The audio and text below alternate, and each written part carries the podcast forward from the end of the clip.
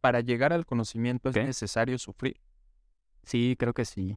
en todas las veces, No. en todos los casos. No, en un conocimiento no pragmático, en un conocimiento científico, pues sabes los resultados, ¿no? Claro.